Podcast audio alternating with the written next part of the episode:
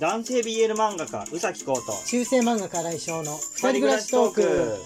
はいこんばんは来翔宇です。崎浩です。今日ねあのーマイクをつなげてる端子みたいなのがなくなっちゃったんで普段と違ってスマホに、えーマイクをつなげて、えー録音してるみたいな形の状態になってるから声がねいつも通り取れてるかどうか自信がないんですけれどもうん。どうでしょうか？今実験もしないでいきなり始めちゃうっていう俺らの性格ね普通こういうのって音の実験するじゃん。うん。しない？しない。何の何の根拠を持ってそしない。のその自信はどこから来るんだっていう感じなんですが。そういえば昨日あの大人デーだったじゃないですか、うん。で最後にあのシフォンさんからのお便りで、えー読もうとしてしていた。あシフォンさんって名前を出してなかったっけ？そこ出す出すまで言ってたっけ？出すまではいた出すまで言ってたっけ？そう長めのねお便りだったから時間が足りないんでこれは来週読みましょうみたいなことになったと思うんですけれども、あのライブ配信の時でも結構ですって書いてあったんだよね。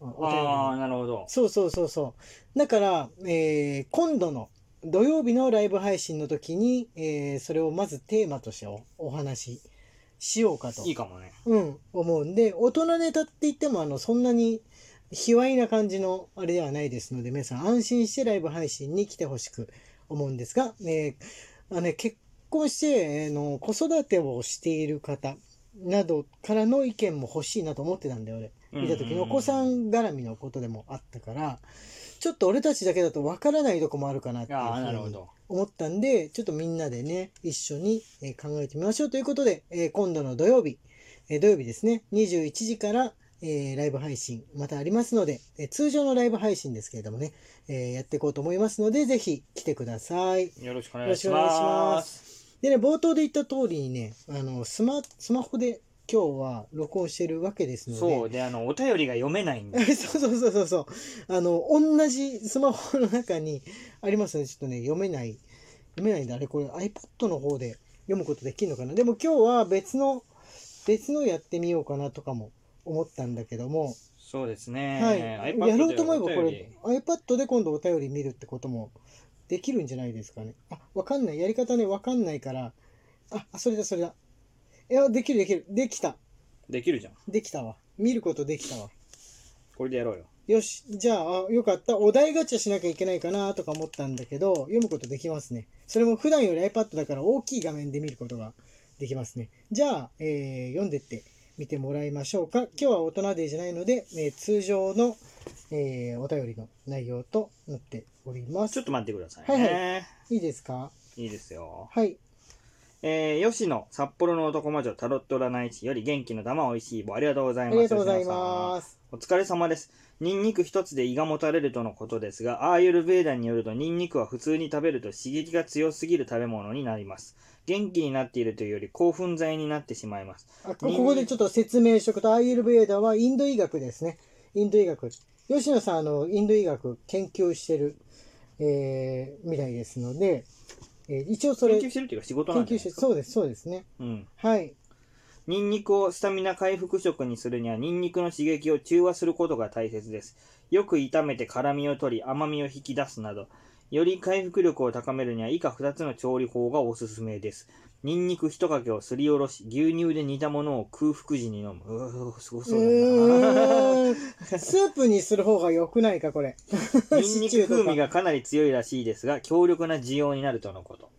コンソメ入れてえなバター、かっこ可能ならアーユルベーダでいうギーという、えー生成無塩バターでよく炒める。ニンニクは1日1かけが適量とのこと。ギーはアーユルベーダ施術で目に入れているものです。目に入れる？はい。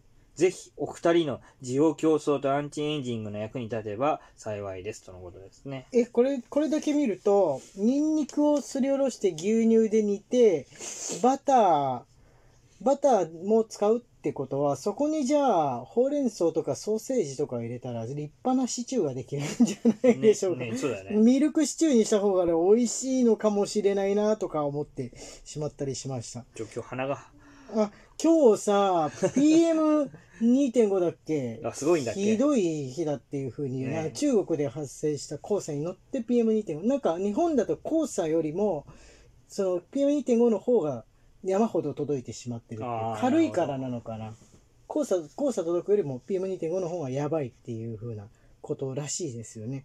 えー皆さん大丈夫でしょうか？俺は結構粉っぽいなーと思ってます、今日。特に日本海側と、えー西日本が結構やばいっていう風なことなんですけれどもね。はい、じゃあ、えーっと、これは大丈夫ですね。これの僧侶やんけ。いいですか？はい、僧侶からです。下村より、新井先生、宇崎先生、こんばんは。今日はおさお便り採用どうもありがとうございました。古典的ではありますが、喧嘩、ナンパ、良きライバル等の要素が交錯するゲーセンは、俺っ子、娘ですね。と相性のいい材料です。この間のやつですね。はいお。便りのそうです続きね。ですね。あの、僧侶が、えー、ゲーセン、古いゲーセンと、あとなんだっけ、なんか、公職選挙法かなんかだったっけ？と、あの、どれっこ、要するに男装子ですね。僧侶のあの、僧だ侶なんですけ男装かどうかわど、かんないよ。俺っ子だから。僧侶ね、ちょっと男装子に対して、なんか興味が高すぎるところがあるんで、そういうことなんじゃないかと。男装なのかな、ううんん、多分そうなんだと思うんでね。えー僧侶の趣味的に。相性のいい材料ですので、ね、やろう、面を拝んでやるぜと対戦にの負けに起こった熱血感とヒロインが再会する舞台に盛り込みました。盛り込みましたってどういうこと？そういうお話を書いてるってことなのか？な そんな気軽に盛り込んでいける小説なの？わからない。全くわからないですけれどでも。完成したらちょっとチラ見したいです。はい。じゃあ次、これ、あ、これはお便りないですけれども、あれですね、差し入れですね。はい。ぶどう売りさんより美味しい棒6本いただいております。はあなんかね、ぶどう売りさんから、え猫が。ー文章のもね、あったような気がするんですが、猫ちゃんどうする？出たがってるけど、ほっときますかね？ほっときますか。ほっときますか？いい BGM ですよ。ね 猫の鳴き声っていう結構聞こえるらしいよね他のトーカーさんも猫飼ってる人のお家よく聞こえますってなんか聞いたことうん。あるんですけれども、だから許されるでしょ。はいじゃあこちらお願いします C のみより、はい指ハート。C のみさんありがとうございます。ありがとうございます。新井先生、宇崎先生、昨日のライブ配信お疲れ様でした。ライブ配信のアーカイブ公開ありがとうございます。早速第1回目を通勤時に聞きました。私の聞き損ねた回をこれで全部聞けます。先生方は夏場が特に眠りにくいと話されていましたが、私は今の季節から夏過ぎまでが眠りが浅くなります。そこで数ヶ月の疲れがたまり、夏の終わりに不整脈祭りとなります。あなので、眠りが浅くなり始めると、ああ、春が始まっちゃったなって思います。どうしたらいいんでしょうね。もう諦めですね、こあれ。ーどうしたらいいんでしょうね。いやいやいやいやいやいや どうどうもできる諦めの言葉がやってきた。あでも俺らも結局あのー眠る薬飲まないともう本当に体調毎日崩しまくりっていう風なぐらいに眠れないから眠れない。はい、睡眠薬結構俺はおすすめしてるんですけどうもね、ん。あのー処方してもらってちゃんと病院で処方してもらってとかそれか、まあ、そこまでいかないぐらいのなんか睡眠サプリみたいなやつとかをうまいこと使って眠っていってもいいと思うんですよね。いなんか。やー諸説あるんですけど、はい。人間は10時ぐらいに起きるようにもうできできてるって。夜遅く寝て。諸説ある。うん、けど、なんかそれらしいことをよく聞く。いやそれがでもね大人の目が冴えちゃう事象ってねあの朝5時に寝ても眠れない。うん。1時間おきに目が覚めちゃったりとか3時間ちょっきりでもう目が覚めちゃったりとかするからだから俺はあの睡眠薬っていうのは大人のサプリメントだと。思ってます。あぶどうりさんから美味しいしい棒が4本さらに追加で。すいません。なんか申し訳ないですね。はい、えーじゃあこちらお願いします。というわけでしほんさんあのお薬あのいいと思いますよ。俺はえーゆのよりコーヒー日と、ゆのさんありがとうございます。皆さんありがとうございます新井先生、宇崎先生、こんばんはいつも楽しみにしています。先生方は記念日って覚えている方ですか？私は付き合った記念日、〇〇記念日など一切覚えていません。というか気にしたことありません。旦那と付き合ってから何年も経つのかわかりません。入籍記念日ですら当日に覚えていたことはありません。結婚記念日はかろうじて。新井先生は同類なのでは？とラジオで聞いていて思っていたのですがそう、ですね。こうくんは覚えている方ですか？ということですね。えー僕も忘れちゃうです。忘れちゃうよね。